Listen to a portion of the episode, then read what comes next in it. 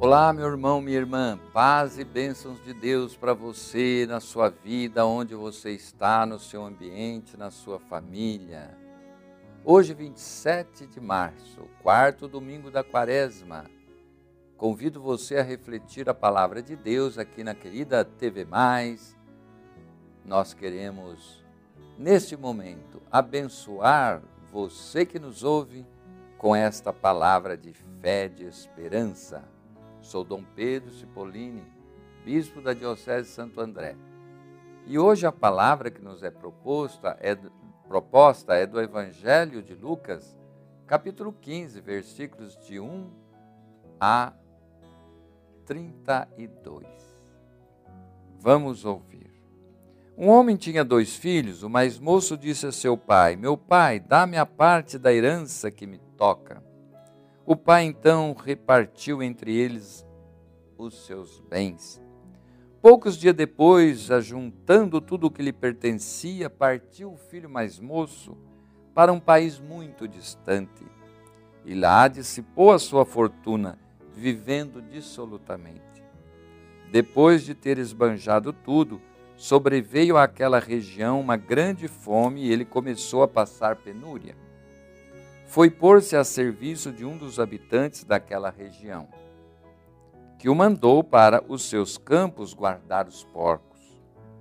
Desejava ele fartar-se das vagens que os porcos comiam, mas ninguém lhe as dava.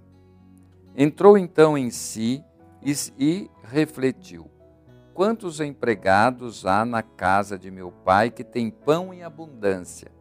E eu aqui estou morrendo de fome. Vou me levantar e irei a meu pai. E lhe direi: Meu pai, pequei contra o céu e contra ti.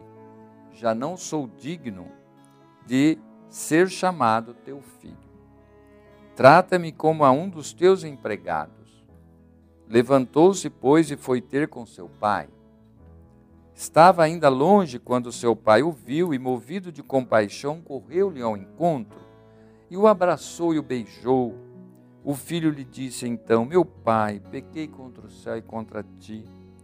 Já não sou digno de ser chamado teu filho. Mas o pai falou aos servos: Trazei-me depressa a melhor veste e vestilha. E pondo-lhe um anel no dedo e calçado nos pés, façamos uma festa, porque esse meu filho estava morto e voltou à vida. Palavra da salvação. Esta é a parábola do filho pródigo.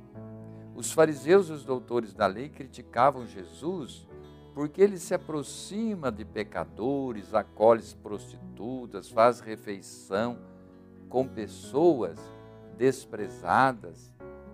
De fato, Jesus não tem problema em se relacionar com pecadores e diversos tipos de pessoas. Diante disso, Jesus conta esta parábola, essa parábola da misericórdia. Esse filho abandona o pai, vai para longe, cai na miséria, volta e o pai o recebe o perdoa. Deus é assim conosco, misericordioso. O pai nem fica perguntando por que, que o filho fez aquilo, não manda a polícia atrás dele, fica aguardando, porque Deus quer ser amado de livre e espontânea vontade do nosso coração. Então Jesus trata com misericórdia gente pobre, gente de má fama, pecadores. Quando conta a parábola dos dois filhos e do pai misericordioso, diz também aos fariseus e doutor da lei que Deus recebe a todos como o pai bondoso que é. Vamos também nós pedir a graça de pagar com amor o amor que Deus tem por cada um de nós Senhor, reconheço-me pecador, digamos. Por isso peço-vos a graça da conversão e de um coração misericordioso. Abençoe-te o Deus Todo-Poderoso, Pai, Filho, Espírito Santo. Fique em paz, fique com Deus.